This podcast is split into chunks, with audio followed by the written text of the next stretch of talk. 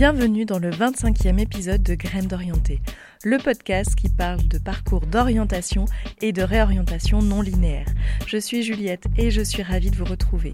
Mon invité du jour est Julie Zwingelstein et c'est peu de dire qu'elle a de multiples casquettes, tant dans la rédaction que dans le brand content, que dans le social media management. Elle a notamment travaillé pour le média lifestyle Do It in Paris. Et pourtant, de formation, elle est avocate. Bien évidemment, son parcours m'intéressait énormément et on s'est donc attelé ensemble à le décortiquer. J'espère que cet épisode vous plaira et comme toujours, si vous souhaitez lui donner un coup de pouce, c'est sur Apple Podcast que ça se passe, à coups d'étoiles et de mots doux. Je vous souhaite une très belle écoute. Julie, merci beaucoup d'être avec moi ce soir. Merci Juliette de me recevoir à ton micro. Et ma toute première question, qui est devenue la question iconique de ce podcast, c'est quel est le pire conseil d'orientation que l'on t'ait donné? Alors, j'ai pas le souvenir d'un mauvais conseil en particulier. En revanche, ce qui est certain, c'est que j'étais complètement euh, perdue à l'époque euh, du choix en terminale. Et je pense que j'étais perdue pour deux raisons. D'abord, euh, je pense que j'avais pas toutes les cartes en main parce que c'est quand même difficile de connaître tout l'éventail de choix, tous les métiers qui existent, euh, parce que un médecin, euh, euh une prof, euh, un commerçant, on voit exactement ce qu'il fait au quotidien, mais après il y a plein d'autres métiers. Euh, qu'est-ce que font tous ces gens au quotidien On ne sait pas. Et puis suffit qu'on on, on vive en province, tout, toutes les personnes du marketing, de la com, c'est peut-être un peu plus discret, il y en a moins, donc j'avais pas tous ces éléments. Euh, D'autre part, euh, on est quand même dans une société en évolution. Euh, à l'époque, moi, j'ai passé mon bac en 2005. Euh, les réseaux sociaux n'existaient pas vraiment encore, n'étaient pas encore vraiment présents en France. Donc tous les métiers liés au, à tout ce qui est social media, aux réseaux sociaux euh, n'existaient pas. Donc déjà c'est une première raison. La seconde, euh, c'est que je savais pas ce que je voulais faire, mais je savais précisément ce que je ne voulais pas faire. Qui était? Donc j'ai fait par euh, élimination. Alors moi qui, euh, qui avais fait un, bac S euh, spémat, j'étais arrivée à un point de ma vie où j'avais envie d'exclure toutes les matières scientifiques, même si ça m'avait beaucoup plu jusqu'à ce stade. Là vraiment j'avais l'impression d'avoir d'en avoir eu assez pour mon compte. Donc j'avais dit pas de médecine, pas de pharma. mon père est, pharmacien euh, en recherche clinique, mais donc je voulais pas suivre euh, sa voie. Pas de prépa maths parce qu'il y en a beaucoup qui partaient en prépa maths après la terminale euh, SP maths, donc ça non plus. Et euh, après, je me suis dit, bon, bah, qu'est-ce qui reste, sachant que dans le milieu dans lequel j'avais évolué, et parce que j'avais toujours été une bonne élève, ça allait de soi de quand même faire des études, entre guillemets, prestigieuses. Donc, il restait, euh, bon, bah, alors des études comme euh, bah, les, écoles de commerce, mais, enfin, la prépa, prépa, la fameuse prépa HEC, mais alors, qu'est-ce que ça veut dire concrètement et quel métier on a derrière, c'était flou. Sciences Po, mais alors, il y avait politique dans Sciences Politiques, donc ça me branchait pas non plus. Et euh, bah, il restait euh, la fac de droit, euh, qui a priori, alors ça débouchait sur des métiers très concrets, avocat, magistrat, huissier, notaire. Donc là déjà, on voyait plus concrètement. Et en plus, euh, c'était quand même, tout le monde disait bon bah de toute façon, le droit ça mène à tout. Donc je m'embarque dans cette euh, première année de droit en me disant, bah, forcément, en, en, au lycée, on fait pas de droit, donc on sait pas du tout ce que c'est. Donc je me suis dit, bah, je vais découvrir. Si ça me plaît, tant mieux. Et, euh, si ça va pas, bah, tant pis, euh, je trouverai autre chose. Et ben, il se trouve que je suis arrivée en fac de droit, dans une fac, moi je viens d'Alsace, je viens de Mulhouse, et il y avait une fac de droit à Mulhouse. Donc je suis restée chez mes parents, contrairement à la plupart de mes amis qui sont partis à la fac à Strasbourg, en droit ou autre, en médecine. Moi je suis restée chez mes parents, parce que j'étais très bien là-bas. Et donc j'ai commencé dans cette fac, euh, donc euh, à petite échelle, euh, et, ben il se trouve que j'ai adoré. Dès les premières semaines, j'ai vraiment accroché, ça m'a plu. C'était complètement nouveau, donc moi j'étais ravie de découvrir tout ça. Et puis après, forcément, il y a aussi toute l'image qu'on se fait, les séries, l'image de, de, des avocats qui ont beaucoup de charisme. Donc c'est assez voilà, ça, ça, me plaisait beaucoup. Et euh, ben voilà, j'ai mis le doigt dans l'engrenage et donc euh, première année, deuxième année, troisième année, j'étais arrivée en licence et alors là on vous dit bah avec une licence de droit, euh, on fait rien. Donc master 1, avec un master 1, bah on fait pas grand chose. Vaut mieux quand même faire un master 2. Donc faisons le master 2. Alors là on se spécialise. Moi j'avais fait euh, du droit des affaires, un master 2 à la fac de Strasbourg. Et ben, même euh, à ce niveau-là d'études, euh, donc euh, bac plus 5, les profs nous disaient bon, quand même, même si vous voulez pas vraiment être avocat, même les juristes d'entreprise passent l'examen d'entrée à l'école d'avocat. C'est toujours un plus, c'est mieux sur le CV. On est quand même dans un marché du travail, c'est un peu compliqué. mettez toutes les chances de votre côté. Donc, ben, j'ai passé l'examen d'entrée à l'école d'avocat, qui est pas évident, c'est pas insurmontable, mais c'est quand même du travail pour pour y arriver.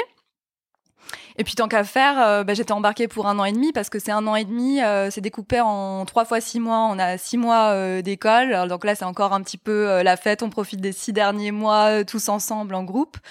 Ensuite, on a six mois de PPI, c'est six mois qui doivent être hors cabinet d'avocat, mais quand même en lien avec le droit. Et six mois en cabinet d'avocat. Et après, on passe l'examen de sortie d'école d'avocat, le fameux CAPA, le fameux examen du barreau. Et donc je fais euh, mes trois fois six mois. Et puis, euh, alors là c'est drôle parce que j'entends beaucoup parler du syndrome de l'imposteur. Euh, et souvent c'est des gens qui initient, qui enclenchent une reconversion et qui, se sentent imposteurs parce qu'ils n'ont pas eu la formation liée à ce, cette nouvelle, ce nouveau métier.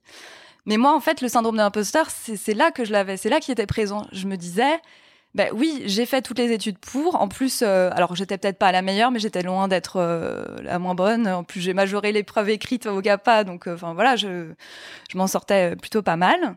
Mais je me, je, je me sentais pas à ma place. Je, c'était pas, je me sentais pas épanouie. Jusqu'à présent, les études me plaisaient beaucoup, mais plus je me rapprochais de l'issue, et plus je me rendais compte aussi qu'il y avait un un gap, un différentiel énorme entre ce qu'on apprend dans les études et après euh, le quotidien du métier. Euh, et je me suis dit non mais c'est pas possible, je vraiment. Et j'avais aussi l'impression de pas exploiter euh, complètement mes mes talents. moi, ça m'a toujours, j'ai toujours dans mon quotidien maintenant, déjà à l'époque, j'ai besoin de me sentir utile. Donc là, dans ce que je faisais, je me sentais pas euh, suffisamment utile. Je me disais c'est quand même dommage. Euh, je m'intéresse à plein de choses et je peux pas exploiter, euh, je peux pas exploiter tout ça, mais je savais pas comment faire. Donc je passe l'examen de, sortie d'école d'avocat et puis en amont, ma maman qui me voyait me poser des tas de questions, je commençais un petit peu à paniquer, à me dire mais c'est pas possible, j'ai fait tout ça, maintenant qu'est-ce que je fais? Elle s'était un petit peu renseignée et puis bon alors moi j'ai toujours été attirée par l'univers du luxe, les marques de, luxe, pas seulement pour le côté euh, chopeuse compulsive, mais vraiment pour tout ce qui est euh, euh, retail, marketing, même si à l'époque je savais pas exactement ce que ça voulait dire, mais la communication, les pubs, tout ça, ça, m'intéressait beaucoup, mais je ne savais pas vraiment mettre des mots là-dessus. Et puis je me disais mais non, mais c'est pas c'est pas suffisamment sérieux, c'est pas et donc, elle s'est renseignée et elle a trouvé des, formations euh, dont on parle quand même beaucoup en ce moment. Il y en a quand même beaucoup qui, en font, des écoles de commerce, euh, des formations euh, spécialisées luxe. Et donc, j'ai fait Sub de Luxe, qui est un MBA de l'EDC. À l'origine, c'était une formation créée par les, les dirigeants de, de quartier pour former leurs propres cadres. Ça, c'était à l'époque, il y a euh, une vingtaine d'années. Mais aujourd'hui, c'est une formation euh, ouverte à tous et après, les gens euh, débouchent sur ce qu'ils veulent, pas forcément chez Cartier. D'accord. Et avant de revenir sur l'issue de cette année à Sub de Luxe, du coup, ce sentiment de l'imposteur, tu l'avais également pendant tes études de droit, ces cinq années? Non, parce que pendant les études, c'est vraiment, on est là pour, pour valider des matières, valider des semestres. Donc euh, là, je me sentais quand même, euh, oui, non, je me sentais bien à ma place parce que les cours me plaisaient, ça m'intéressait, euh, j'étais bonne dans ce que je faisais. mais je pense que c'est à partir du moment où j'ai réalisé que là, ça devait être exercer un métier, en l'occurrence ce métier dans ces conditions. Là, je pense que ça a un peu déraillé et je me suis dit, oulala, oulala, il faut que ça, ça, me correspond, ça me correspond pas. il faut que je trouve autre chose. En tant qu'élève avocat, on vous donnait un bon aperçu de ce que serait votre métier au quotidien? Oui, alors bah, dans l'éducation, c'est toujours compliqué de, de rentrer vraiment dans le côté euh, pratique, euh, même si dans la formation comprend six mois en cabinet, donc on est quand même euh, censé être vraiment immergé dans le, dans le vif du métier. Et toi, quand tu as fait ce, stage, du coup, comment tu te bah, Justement, je pense que c'est aussi ce stage qui a fait que là, je me sentais pas à ma place. Jusqu'à présent, je mettais un peu ça sur le compte de la futilité parce que s'intéresser euh, à la mode, aux actus, aux tendances, euh, c'était un petit peu considéré comme bah, des hobbies, mais pas un métier. Donc pour moi, je m'étais dit, bon, bah, c'est des choses que j'apprécie beaucoup, mais ça restera euh, du domaine de, de mes passions à côté. D'accord. Et alors, pendant cette année à Sub de Luxe, du coup, est-ce que tu as eu le sentiment de te révéler alors, à cette année à Sub de Luxe a été la révélation, d'autant plus que euh, cette année, donc euh, c'est sous forme de cours du soir. Donc, euh, à l'époque, ils nous encourageaient énormément à faire un stage la journée. Je pense que maintenant, c'est devenu même obligatoire. Ça a été encore un, un nouvel épisode parce qu'il fallait trouver un stage. Mais moi, j'avais, je venais de, sur mon CV, il y avait écrit euh, euh, ben voilà Kappa euh, et donc moi je postulais à l'époque euh, à tous les stages Chanel, Hermès, toutes les grandes maisons de luxe mais au service marketing, communication parce que pour moi cette année c'était décidé, je ne ferais pas de droit. Et donc j'ai pas trouvé tout de suite tout de suite et j'ai un petit peu élargi mes recherches et donc comme je te disais moi je viens d'Alsace donc jusqu'à présent jusqu'à mes études d'avocat j'étais toujours en Alsace et je suis venue à Paris pour ce pour ce MBA. Et euh, mais depuis toute petite, je viens très souvent à Paris et je m'étais rendu compte que je connaissais même mieux Paris que certains Parisiens parce que comme je venais euh, quand même euh, régulièrement pour les vacances sur plusieurs jours, voire une semaine, et que pendant cette semaine j'étais non-stop dehors à courir les expos, les restos, les boutiques, Colette à chaque fois qu'il y avait des pop-up, voilà ce genre de choses. Euh, donc je connaissais bien Paris et puis à l'époque, euh, pour me tenir au courant des actualités euh, parisiennes, bah, je consultais euh, le site du Figaroscope et le site de Do in Paris, qui est un, un média en ligne qui combine à la fois l'aspect city guide avec des adresses à Paris, les nouveaux restaurants, les nouvelles boutiques, les expos et l'équivalent du contenu d'un magazine féminin avec de la mode, de la beauté, des tendances. Et donc je me suis dit, ben bah pourquoi pas euh, pourquoi pas postuler chez Do Paris. Mais ça s'est fait un peu comme ça parce que il fallait que je trouve un stage et que ça tardait un petit peu je trouvais pas. Et donc j'ai postulé et je pense que j'ai envoyé mon mail et quelques heures après j'ai eu un mail en retour en me disant quand êtes-vous disponible pour un entretien? Et tout s'est fait super vite. Je pense que dans la demi-journée ou le lendemain, euh, je suis arrivée à la rédaction pour mon entretien. C'était quoi le secret de ta candidature? Écoute, et puis c'était, euh, bah, je pense que je pense que je suis tombée sur euh, sur des personnes qui étaient ouvertes d'esprit. et qui n'était pas focalisé sur euh, sur le fait que mon CV correspondait pas forcément à j'avais pas euh, des compétences journalistiques ni même marketing parce que bon dans un dans un média il y a aussi un service euh, commercial marketing. J'ai commencé tout de suite. Le premier jour j'ai écrit mon premier article avec Elodie Rouge qui était qui était déjà présente et qui qui m'a laissé ma chance et qui m'a accompagnée qui m'a qui m'a formée qui m'a en fait bah, tout appris moi, en plus, euh, je lisais beaucoup euh, d'autres magazines féminins pour m'imprégner un petit peu de l'univers de. Oui, parce que moi, jusqu'à présent, j'avais rédigé des assignations, des mises en demeure, des conclusions d'avocat. Le style n'est pas tout à fait le même. Des petits articles pour dire que euh, de ce week-end, il va y avoir un, un pop-up store dans le Marais. Donc j'ai dû un petit peu m'adapter au style, mais comme je suis assez agile et que, et que ça me plaisait tellement et que ça correspondait mais parfaitement à mon univers et à tous mes centres d'intérêt réunis, je pouvais pas rêver mieux. Il y avait tout, tout, tout, tout. J'avais l'impression que c'était mon prolongement. Euh, ce média est, ben, toujours d'ailleurs. C'est un peu le prolongement de moi-même parce qu'il regroupe vraiment tous mes centres d'intérêt.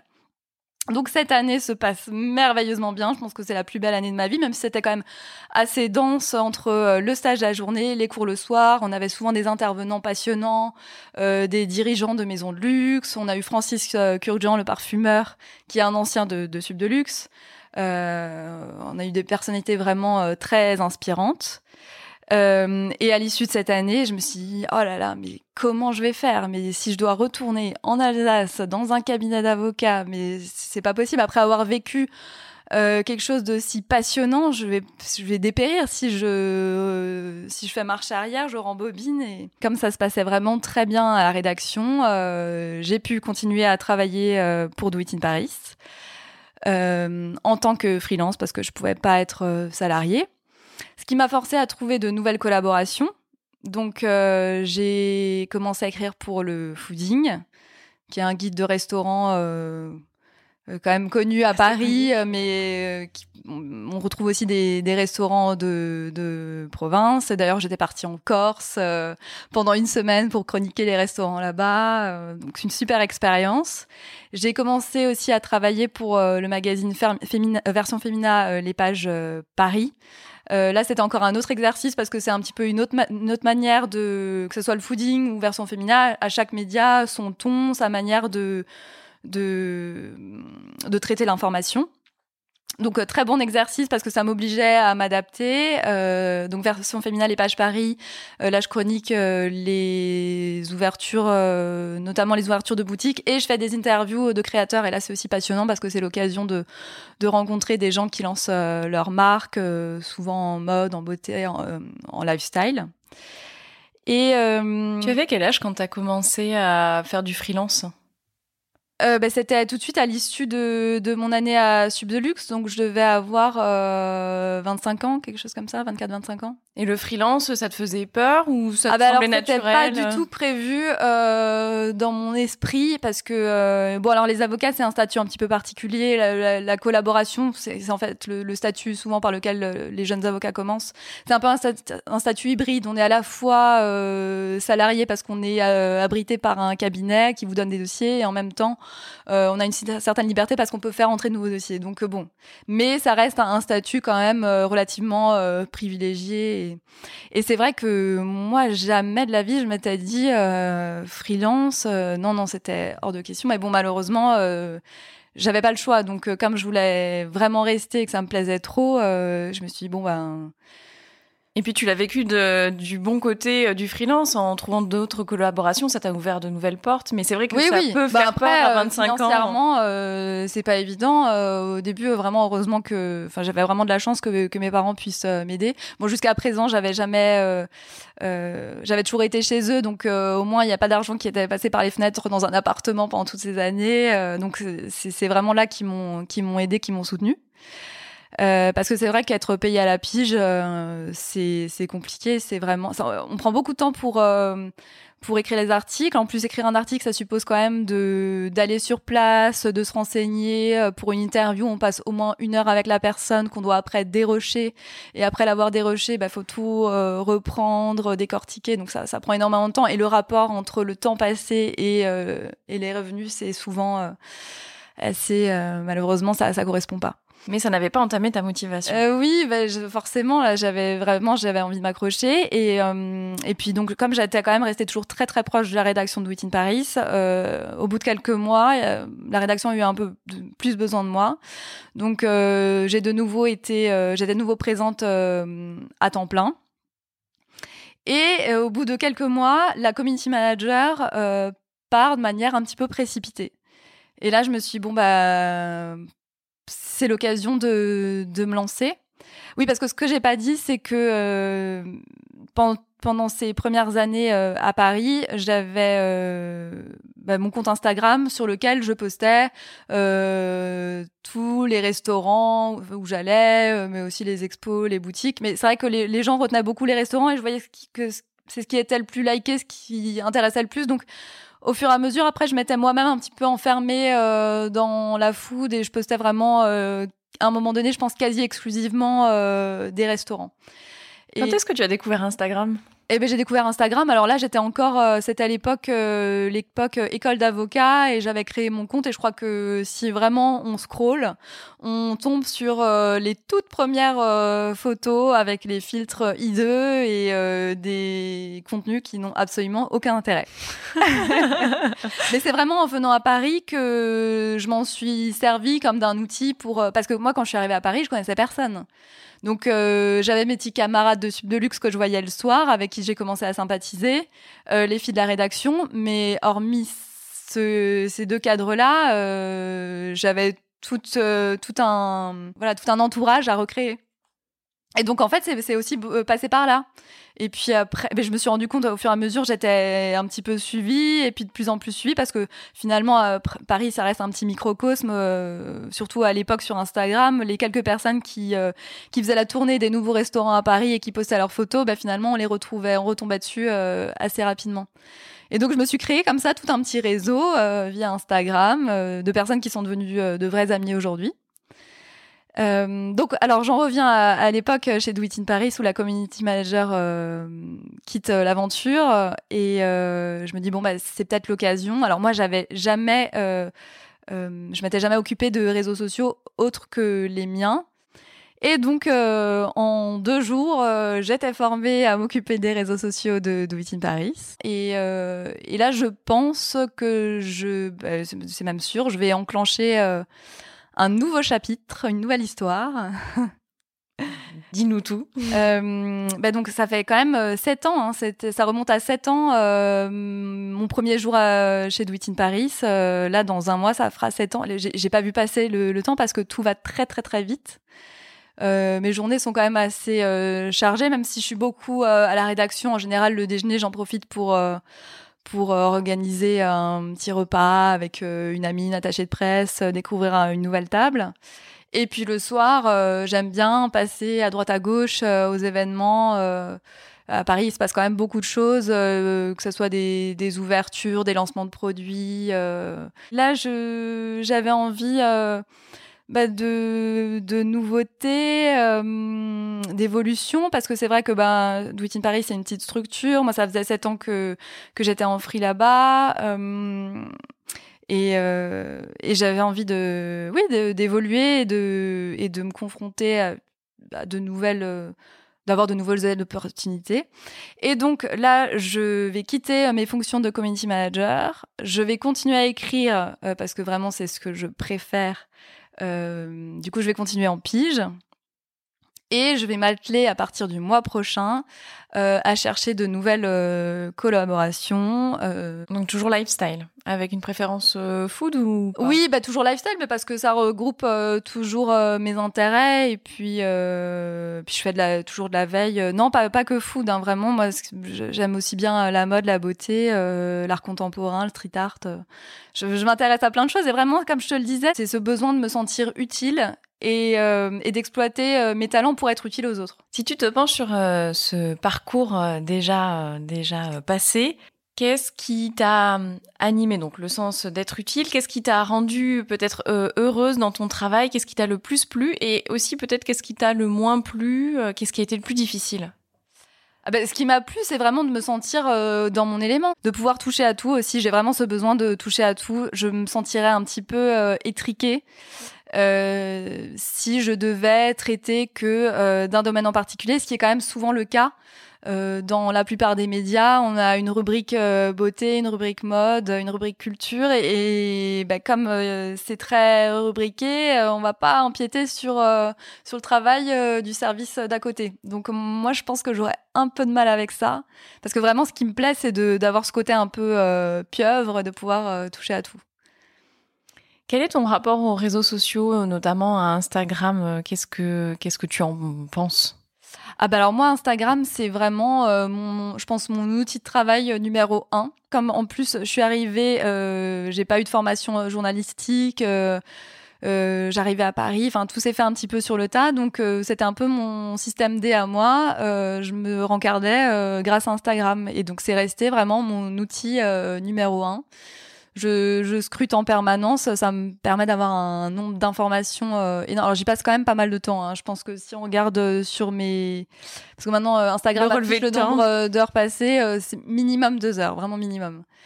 mais c'est une source d'informations énorme. Et puis après, je pars du principe que c'est donnant donnant. Donc moi, j'adore partager aussi de mon côté toutes les toutes les infos, tout ce que je découvre. c'est vraiment, je le prends comme un comme un partage.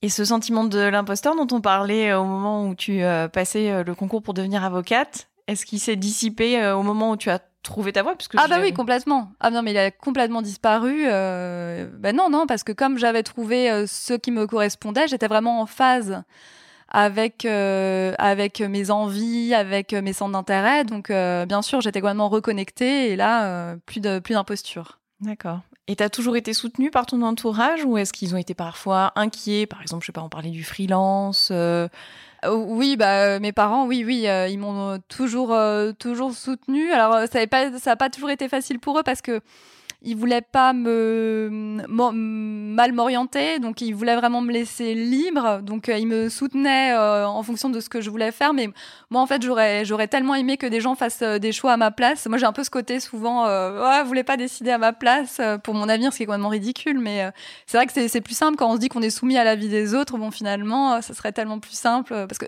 j'ai un peu ce profil de bon élève. Quand on me dit de faire quelque chose, je le fais très bien.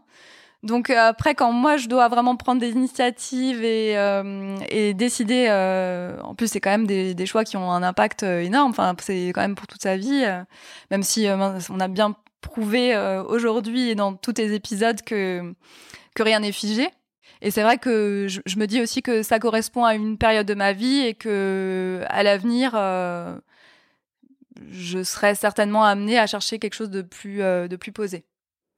Quelle est la décision dont tu es la plus fière dans ton parcours?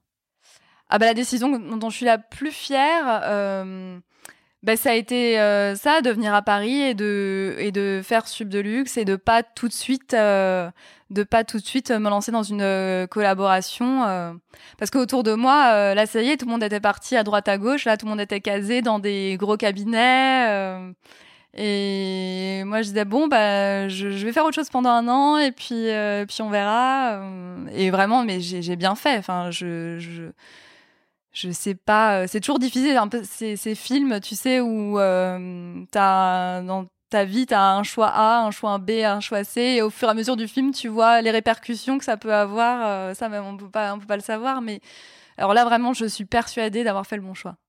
Et pour euh, conclure cet épisode, quel serait ton meilleur conseil d'orientation? Alors tu peux l'adresser au public de ton choix. Je vais partir sur trois conseils, mais je vais être très brève. Conseil numéro un, euh, ne pas se brider, ne pas se censurer. Euh, on vit qu'une fois, donc c'est quand même dommage de se dire ah non, ça c'est inatteignable, ça c'est pas sérieux, je peux pas, je peux pas penser à ça. Non, il faut, faut quand même écouter sa petite voix intérieure. Conseil numéro 2, euh, coucher ses pensées euh, à l'écrit. Je m'intéresse euh, un petit peu à tout ce qui est développement personnel et je me rends compte que ce qui revient souvent, c'est euh, prendre un papier, un stylo, faire des colonnes, les pour, les contre, euh, les avantages, les inconvénients et vraiment noter, lister. et ça permet d'avoir les éléments sous les yeux et de les noter, de regarder quelques jours après avec un regard neuf. Tu le fais toi au quotidien ben, je, je, à chaque fois, je me dis il faut que je le fasse et puis tout va très vite. Et, mais ça m'est ça m'est déjà arrivé de le faire, mais je sais qu'il faut que je le fasse plus souvent et je sais que c'est vraiment c'est un bon conseil. Il faudrait que je me l'applique. Euh, parce que moi c'est pareil, j'arrive jamais à m'y tenir. Je me dis c'est pas, j'ai mon petit carnet, j'ai une collection de petits ah, carnets. Aussi, j'adore J'en ai plein plein plein et je me dis ça, ça devrait, je devrais trouver le bon carnet pour noter tout ça. Non mais, il faudrait le faire. Il faut vraiment tous on s'y mette. On va prendre nos papiers, nos stylos et on va écrire. Et euh, conseil numéro 3, euh, qui me paraît quand même très important, euh, ne pas rester dans une situation qui ne vous convient pas, qui vous met mal à l'aise ou qui vous rend triste. Parce qu'encore une fois, rien n'est figé. Même si on ne sait pas forcément, une fois qu'on quitte une situation, on ne sait pas ce qu'on va retrouver. Mais quand vraiment on sent que on n'est plus en phase et que on est mal, euh, ben, il faut, euh, faut faire bouger les choses. Merci beaucoup. Merci Juliette. Parole de la fin. Alors, est-ce que vous aussi, vous avez votre petit carnet prêt à être dégainé? J'espère que cet épisode vous aura plu. Si vous voulez retrouver Julie, c'est bien évidemment sur Instagram que ça se passe. Son pseudo, c'est Julie Zwing. Z-W-I-N-G. Et vous pouvez retrouver tous ces coups de cœur, ces découvertes, tant sur des restaurants que des musées. C'est une vraie mine d'or. Donc courez sur Instagram. Et moi, je vous retrouve dans un prochain épisode qui sera un petit peu spécial, car on s'intéressera tant à un parcours qu'au sujet du futur du travail. Et pour cela, j'aurai une invitée de très très grande qualité. J'ai vraiment hâte de vous retrouver pour le 26e épisode de Graines d'Orienté. À très vite!